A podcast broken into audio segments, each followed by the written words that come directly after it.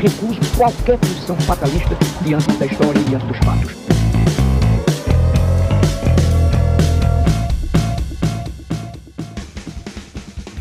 Olá, meu nome é Daniel Guimarães. Estamos iniciando o nosso podcast Diálogos em Troca.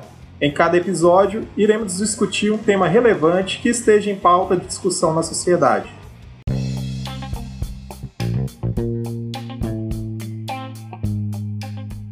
A pauta de hoje é População em situação de rua, imaginário e pandemia. Para o diálogo de hoje, contaremos com a participação dos psicólogos Fabiano Mendonça e Leonardo Silva. Boa noite. É, gostaria que vocês falassem um pouco do percurso educacional e profissional de vocês. Boa noite, muito obrigado pelo convite. Meu nome é Leonardo de Moraes Silva, né? Sou psicólogo, Atuo também tanto na clínica social quanto na clínica tradicional, né, e atendo principalmente pela abordagem gestáltica. Minha trajetória no atendimento às pessoas em situação de rua se deu em 2005, num serviço especializado em abordagem social, né, que é um, um serviço ligado à política de assistência social, que atende as pessoas em situação de rua. No começo, eu trabalhava somente com crianças e adolescentes nessa situação, mas com a implementação da política de assistência social, o serviço foi ampliando também para se adequar às normativas nacionais e aí eu passei a também fazendo trabalho com pessoas em situação de rua, tanto em pessoa como família. Meu nome é Fabiano Mendonça, fui também trabalhar na, no serviço especializado em abordagem social, eu trabalhei lá na, nas regionais Pampulha, Noroeste. A nossa presença naquele território, né, no caso a Praça Raul Soares, é, nos permite também observar essa realidade né? E naturalmente a gente está sempre é, fazendo, né, atendimento também àquelas pessoas, né? Nem sempre, às vezes, pelo viés da psicologia mesmo, às vezes muito mais num, numa perspectiva de orientar. A gente pode é, observar esse fenômeno né, tão complexo de outros olhares também. É, e eu acho até que já fica até uma sugestão para um próximo podcast, talvez, quem sabe a gente poder falar mais do Psicologia na Rua, porque ele Ótimo. tem muito a dizer. Né? Sim, sim não, com certeza vai ser um tema aí que a gente vai poder voltar em outros episódios. É, inclusive, é, já entrando no segundo tópico que eu queria trazer para vocês, é pensar inclusive essa questão da própria cidade, é porque dentro da teoria do imaginário, né, a cidade ela tem uma representação da mãe que acolhe né, os seus filhos, né, dessa mãe que às vezes é, é uma acolhida que se dá de forma polarizada, né, às vezes é uma mãe amorosa, acolhedora, Exatamente. que protege. É. E esse lado né, afetivo permite né, prover né, o alimento, né, prover o trabalho, uma série de acessos, né, o que, que a cidade acaba permitindo, mas tem um outro lado, né, um lado sombrio, né, que aproxima desse do imaginário até próximo ali da Madassa, né, se a gente pensar nos contifados, né, aquele lado sombrio que traz é, justamente a dureza, né, as suas mazelas e, e, a própria cidade de Belo Horizonte, aí falando um pouco específico da nossa, da nossa cidade, né, onde que acontece né, a, a, o trabalho de vocês, tanto o trabalho institucional como o trabalho coletivo, é, como que Belo Horizonte, na história da cidade, tem, carrega né, esse lado do planejamento. É uma cidade, uma das primeiras capitais planejadas do, do Brasil. É, ela foi já antes mesmo da população ocupar, já foi feito ali um, um projeto arquitetônico, projeto é, estrutura né, dos moldes ali do positivismo, do racionalismo do século XIX, pensando né, uma, uma determinada população. Eu gostaria que vocês falassem um pouco né, do impacto dessa acolhida aí população em situação de rua e como que vocês veem nesse processo de Belo Horizonte. Falou desses dois lados, né, da mãe, né? Tem essa mãe Sim. acolhedora, né? E a mãe devoradora também, né? Que a cidade enquanto símbolo dessa mãe. Eu vejo que, ainda mais na, na, na atual conjuntura, assim, estão mais mais vivenciando esse lado da, dessa mãe devoradora, né? É, tem uma coisa muito interessante que a gente pode pensar com relação à história de Belo Horizonte, porque, é, como foi bem colocado, ela foi uma cidade planejada, mas ela foi planejada para quem de fato, né? Porque as pessoas que participaram da construção de Belo Horizonte, na verdade, não foram necessariamente acolhidos por, por essa cidade a princípio, né? Tanto é que Belo Horizonte ela foi feita para ser uma cidade de elite mesmo, né? Daquelas pessoas que participaram ativamente da construção do, da cidade, elas ficaram, elas passaram a ocupar as periferias, né? Isso traz um impacto, de fato, né, para a configuração populacional. Essa dicotomia, né, essa, essa questão dessa divisão de, de classes né, tão, tão histórica e tão forte em Belo Horizonte, é, a gente ainda percebe muito disso, né, com relação à, à população de rua. Porque a população de rua, a, a, cidade tem uma relação muito paradoxal. É a cidade que acolhe, né, apareceu na, nessa questão, mas é a cidade também que quer, que não quer que essa pessoa ocupe espaço público, né?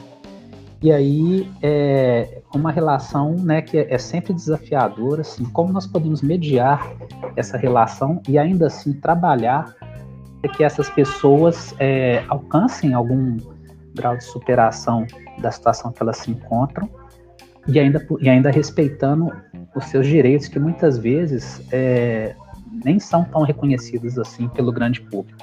Muitas vezes Sim. o grande público quer simplesmente é, que essas pessoas deixem o espaço público, né, que saiam do espaço público, né? Mas é, a gente trabalha num viés diferente, né? Inclusive, Léo, você está me trazendo aí uma, uma questão que faz perguntar e vocês na prática, né, do, do dia a dia, pode ser uma coisa que vocês observam né, e entender como que se dá né, essa concentração dessa população dentro da, da cidade de Belo Horizonte, como vocês percebem né, essa ocupação mesmo do espaço físico ali da cidade, em quais locais né, que acaba tendo uma concentração maior, menor, como que vocês percebem né, o tratamento do restante da população para esse público, né, como que o dia a dia, as histórias, né, o, o, o que é trazido ali serviço de acolhimento, né, para serviço ali social. Vocês acabam vivenciando e situações que é, são recorrentes, né? Eu acredito muitas histórias ali dadas, né, a subjetividade de cada né, sujeito ali, mas tem algumas semelhanças, né? Algumas histórias que provavelmente se repetem. Sim. É muito, é muito interessante essa questão, Daniel, porque a gente começou a falar da, da relação paradoxal e ela é paradoxal em diversos aspectos, né? Se não Sim. todos. Né? Então, por exemplo, o município às vezes executa uma, uma política para é, auxiliar né, no, é, na superação de rua dessas pessoas, mas ao mesmo tempo também é o município, né, até retomando o conceito da monitoradora levantado aqui, é, que também muitas vezes vai retirar aquelas pessoas da rua, né, e muitas vezes até desrespeitando seus direitos. É um lugar muito complexo, né? É, é o lugar quase que da ausência de lugar, né? Vamos dizer assim. Você falando da questão da ocupação, né? Sem dúvida, o, o território mais ocupado pela população de rua é regional centro-sul, né? Mais especificamente ali no hipercentro uma diferença mesmo de tratamento né, dessa população. Você pegar a população de rua é, dos bairros da Zona Sul, por exemplo, Santo Antônio, é, Cidade Jardim, eles realmente eles sofrem mais preconceitos ali, sabe? Eles ali tem um movimento maior ali, uma força maior para tentar tirar, deslocar essas pessoas, né, das regiões onde tem alguns comércios, determinados tipos de comércio também. Né? A gente vê esse movimento maior, né? tanto da população quanto do poder público também. É interessante que assim, quanto mais a gente vai subindo, né, é, vamos dizer assim, numa, quanto mais alta a classe econômica de, de determinada região ali, geralmente maior vai ser a, o nível de rejeição a esse público, né? Rejeição, é. Aquelas pessoas que de, de, tolerância, inclusive, também. Tolerância é muito maior, né? Sim. E é claro, né, em cada espaço, né, pelo, devido à sua própria característica, as pessoas vão ocupar aquele espaço de uma forma diferenciada. Fabiano uhum. bem colocou, é, a grande maioria do público se concentra na regional centro-sul e no centro da cidade, né? É, o hipercentro ali mesmo. Hipercentro, exatamente. E aí, naturalmente, as relações que se estabelecem ali são muito diferentes daquelas pessoas, por exemplo, que permanecem em regionais como Barreiro, Venda Nova. Né? Não somente entre eles, mas também entre eles e o público do entorno ali de um modo geral. Isso me faz até voltar né, um pouco nessa história de, da Constituição de Belo Horizonte, porque a própria ocupação foi se dando né, nesse Belo Horizonte, a princípio era só o entorno né, da contorno, né? que tinha é, esses bairros, né? Funcionários, né? Santo Antônio, Serra, vocês estão trazendo alguns bairros aí, que são bairros que estão aí desde a, a gênese né, de Belo Horizonte. E quanto mais afastado, Sim. mais próximo dessa contorno, né, mais periférico, né, vamos dizer assim, a, a população que ocupar, foram, foi ocupando né, esses espaços foi, foi uma população também com poder aquisitivo menor, um poder econômico, com questões ali, e é, o, até ultrapassando a própria contorno, os bairros, né? É, quem veio construir BH ficou fora do cinturão da contorno. Exatamente. É. E um outro Cidade ponto interessante é esse miolo, né? Que é justamente o coração ali, o centro, né? Se a gente pensar a própria Praça Raul Soares, né? Aí no centro. Provavelmente é a Raul Soares, a Praça da Estação, a Praça da Rodoviária, né? Que são pontos é, de grande concentração da população em situação de rua, né? A, a rodoviária ali com a Andradas, né? Perto do metrô, Lagoinha, né? E vai expandindo para esses bairros. Praça Rio Branco. Sim. Viaduto das Bolas, Viaduto Sim. Santa Teresa. São áreas né, que, se a gente pensar, a própria estrutura, né, que não foi é, explorada pelo poder econômico, não foi explorada por essa especulação né, imobiliária ali. Da, do, do, do. Em outros momentos, né, foi feita algumas tentativas, mas são áreas que foram é, é chamado de baixo centro, né? Assim, tem um, regiões ali que. Exatamente, baixo centro. É que, que que ao mesmo tempo, né, que, que a gente vê esse fenômeno, também a gente vê assim um, uma efervescência cultural e artística assim muito forte também, né, nesses em alguns desses territórios aí que foram citados, né, que é até como um movimento até de resistência, né, a toda essa exclusão, né. Uma outra questão é que é importante né, trabalhar aqui é o impacto né, da, da própria pandemia de Covid-19, né, como impacto impactou todos nós, essa pandemia já vai para praticamente né, oito, né, nove meses de isolamento, né, de luta né, com, esse processo de adoecimento né, coletivo, mas voltando à questão do imaginário, né, como que essa, essa pandemia traz uma representação da peste, né, que seria um dos quatro é, Cavaleiros do Apocalipse, e como que, perguntando para vocês, como que seria possível, né, se, se é possível, dentro do trabalho de vocês, ele mensurar, analisar o impacto dessa pandemia para a população em situação de rua. Se já tem alguma estatística né, que, que chega para vocês, ou pelo próprio é, subjetiva mesmo, né, pelo próprio volume de trabalho, que já era um volume, né, um volume de acolhimento, de acompanhamento alto, como que vocês percebem esse impacto? Assim? É, acho que você também falou de vocês, acho que falou do trabalhador também, né, do volume de trabalho, assim, porque tem, tem um impacto para a população de rua tem um impacto muito forte também para para os trabalhadores né, da assistência social que, que atuam ali no, no dia a dia, no tete a tete, né, com a população de rua. Realmente teve um, um aumento, né, assim, bem significativo né, de, da demanda, demanda por, por encaminhamentos, pela política pública, e assim, teve um impacto na saúde mental também, muito forte desses trabalhadores, um impacto muito forte. Assim, é, eu sei né, que é algo novo e tudo, lidar com a pandemia, mas assim, ainda ficou muito aquém, ainda, sabe, muito aquém, sabe, a tratativa dessa pandemia, né, com a população de rua. Agora, se tem alguma estatística Eu não sei, Léo, se você sabe alguma estatística, assim. É, uma estatística específica é, em relação ao, ao, ao, impacto da pandemia sobre a população em situação de rua é, não chegou a ser divulgada, não. Eu realmente desconheço. Eu sei que a saúde estava é. lançando né, é, boletins diários acerca da situação do município como um todo. Né? E essa, esse dado chegava diariamente mesmo aos serviços. Né? É, agora, quanto ao impacto da, da pandemia sobre a população em situação de rua, é, eu acho que o Fabiano pontuou muito bem. É, se, é, a gente é, é, importante a gente expandir essa questão porque ela impactou foi todo mundo. É, e aí é claro, quando impacta o trabalhador também, isso vai impactar também no usuário, né?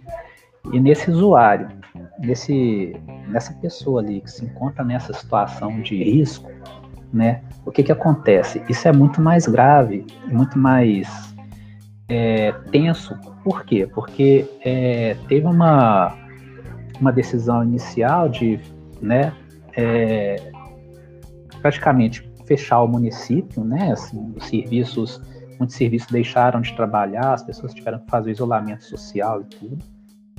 Presencialmente. Mas, sim. Elas deixaram, muitos deixaram de trabalhar presencialmente, né? E a gente sabe que esse público demanda muito atendimento presencial, né? E, e com isso, o município teve uma certa dificuldade de se organizar para atender essas demandas. Né? Então, uhum. foi moroso, né? Assim, a gente teve depois aí, o recurso do SESC, né, é, para encaminhar as pessoas em situação de rua a essa unidade.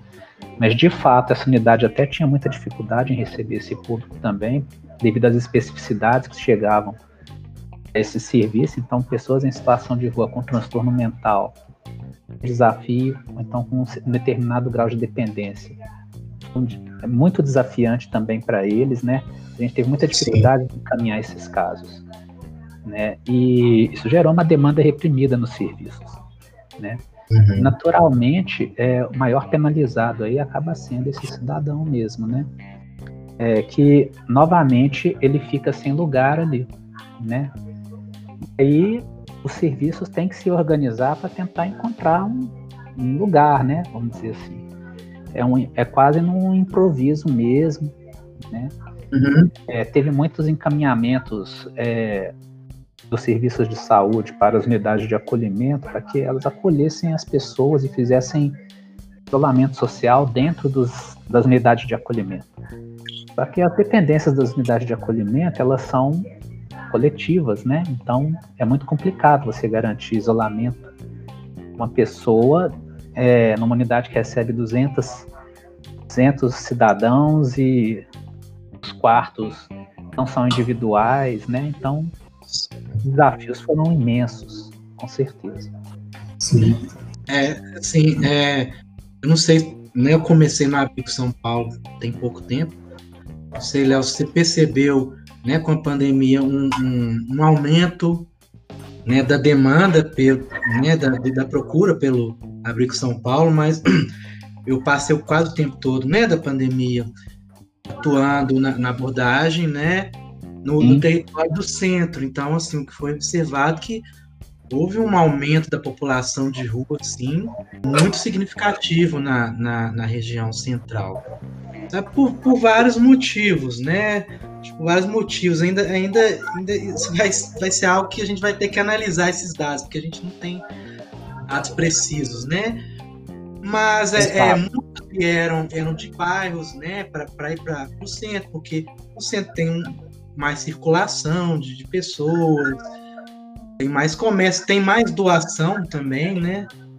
Sim. Então, concentra mais esses trabalhos é, voluntários, o pessoal que faz característica muito forte. Tem muita gente de outros territórios para o centro e também apareceram outras pessoas, outras pessoas iniciaram essa trajetória de vida na rua, né? Sim, sim. Tem um impacto na, na economia. Está tendo esse impacto, né, a, a, pandemia. Então, eu observei que eu abordei diversas pessoas que, que anteriormente não estavam em situação de rua. Isso foi, foi bastante.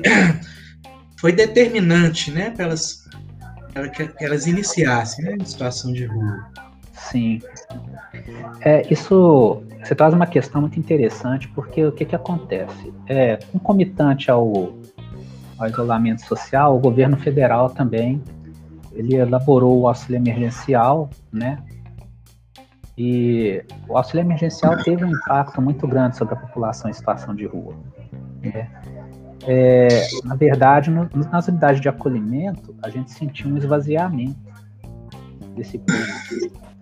É, seja pela desconfiança de permanecer numa unidade, né, onde é, aglomeração de pessoas é, é uma coisa cotidiana, né?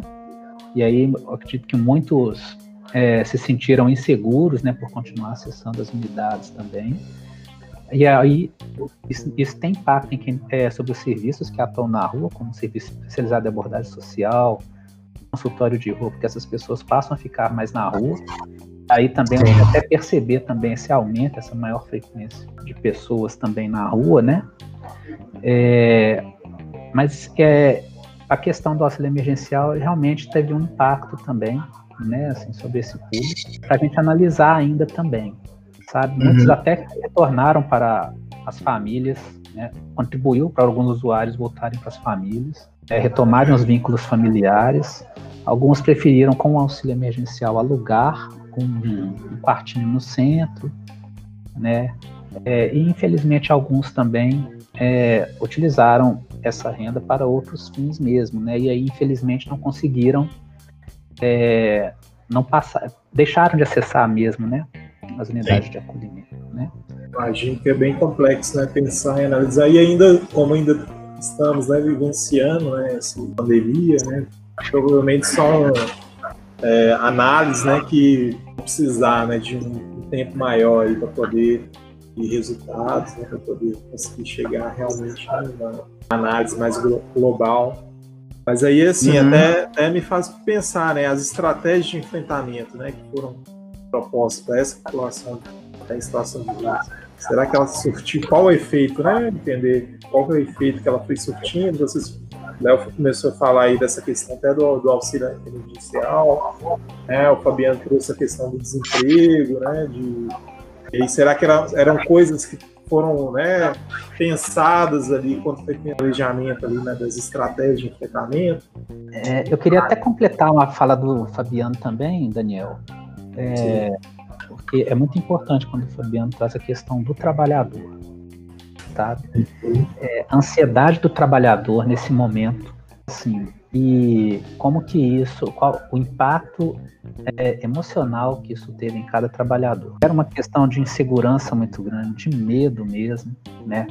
Até os serviços aí se organizarem com relação aos produtos mesmo, né, de insumos de prevenção mesmo, né, então máscaras, luvas, né, proteção para o rosto, é, é, questões de higiene pessoal também, né, então é, a pandemia ela afetou todos nós é, um aspecto bem maior do que a gente pode imaginar. E acredito que muitas dessas mudanças agora vão ficar. Não vou dizer que isso é uma, é uma cicatriz, mas é uma marca que essa pandemia deixa e acho que ela aponta uma série de fragilidades mesmo, né? Tanto politicamente quanto é, psicologicamente também, né?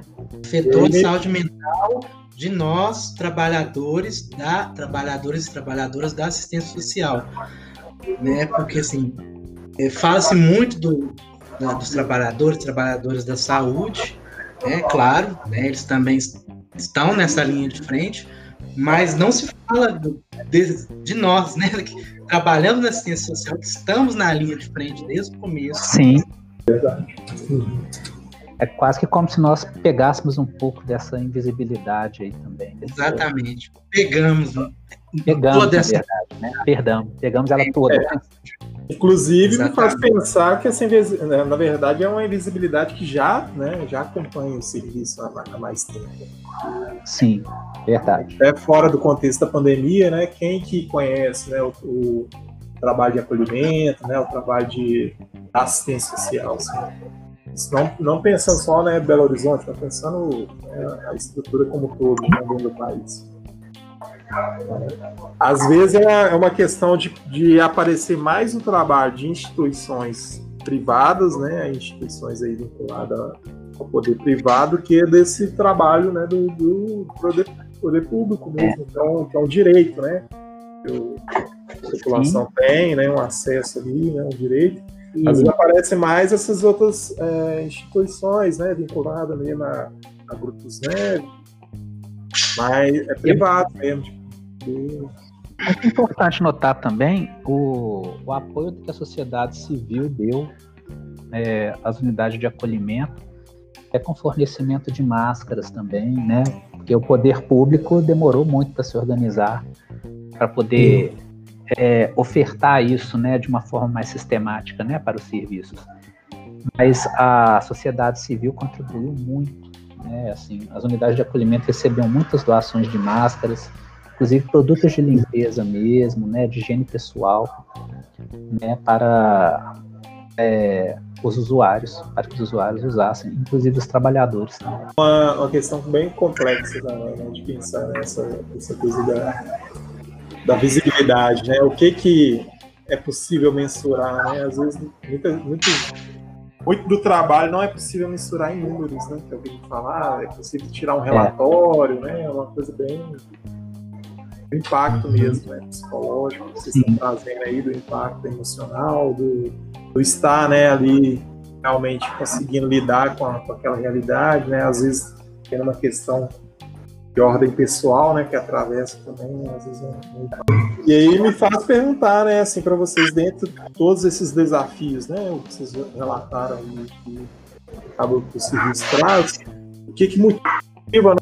Ainda são muito invisíveis, elas se tornam invisíveis mesmo, né? Às vezes acha que tá muito. Não, aqui eu faço o que eu quero, o que eu quero e tal. Mas as relações que eles estabelecem na rua é, acabam criando outro, outros. Então a gente sabe que essas pessoas sofrem é, uma violência né, entre mulheres também, a situação de rua hoje, que é um assunto muito entre mulher na rua, é mundial para a gente, de fato, é, poder tratar né, da, é, dessa situação, desse fenômeno, né, de uma forma mais, é, vamos dizer assim, é, mais adequada, né, a esse fenômeno. Tão complexo, né, é, porque ele são muitas vidas, são muitas, subjetividades ali, cada um com a sua história, né? Não existe receita para o motivo pelo qual as pessoas vão para a rua, existe essa receita. Mas a gente sabe que são pessoas que muitas vezes passaram por uma série de dificuldades, nas quais muitas vezes a família faltou com aquele indivíduo, o Estado faltou com aquele indivíduo. Né? E o Estado, eu digo, educação, saúde, a própria assistência social. Né? É, e aí é um peso muito grande para esse indivíduo carregar sozinho. Né? Então a gente precisa é, pensar melhor né, em quem que é essa pessoa que de fato está na rua. Né? Isso aí. É um trabalho que é, é uma pergunta, né, que a gente nunca pode deixar de se fazer cada vez que a gente atende uma pessoa. A população de rua tem todas as vulnerabilidades, né, possíveis. Assim, é, essa, essa pergunta me, me fez lembrar, assim, até uma cena que eu, que eu vi recentemente, né? Presenciei, é, é, não presenciei o ato, né? Mas eu vi uma, uma pessoa em situação de rua que tinha suicidado, né? Há, é, há, pouco tempo eu passei pelo local e vi essa pessoa, né? Ela pulou do, do viaduto e morreu. E aí, mas eu fiquei que essa pessoa já não passou, né? Quantas outras mortes que a população de rua já não passa antes de estar na rua, né? Toda essa desigualdade social, todo, todos esses direitos que são, que né, que parte dos, dos casos, né, essas pessoas tiveram diversos direitos negados, passaram por diversos tipos de violências. Né, e, e também, além do, do, público feminino, que tem aumentado né, bastante né, em situação de rua, que, que já é, que é um pouco mais vulnerável ainda, o público também, né, de, de trans também tem, tem aumentado bastante, que, que é um público, já, já são pessoas né, muito suscetíveis a outros tipos de violência. Todas, né? Em todos os tipos de violência, ainda mais na rua. Sim. Na rua potencializa muito mais isso. Sim. Tendem a acentuar essas violências na rua. É. É um tema bem complexo mesmo, né? se a gente for fazer né, em, em todos os né, minúcios ali, né, o impacto né, que essa população sofre, faria vários né, episódios aqui. Mas eu gostaria, assim, né, que vocês é, perguntassem se tem mais alguma coisa que vocês gostariam de acrescentar. Curto, né, mas é, a sugestão aí do Léo do início, né, de depois tentar trazer outros episódios, né, alguns pontos mais específicos, né, dessa população, eu acho que é importante dessa discussão, né, dessa atuação.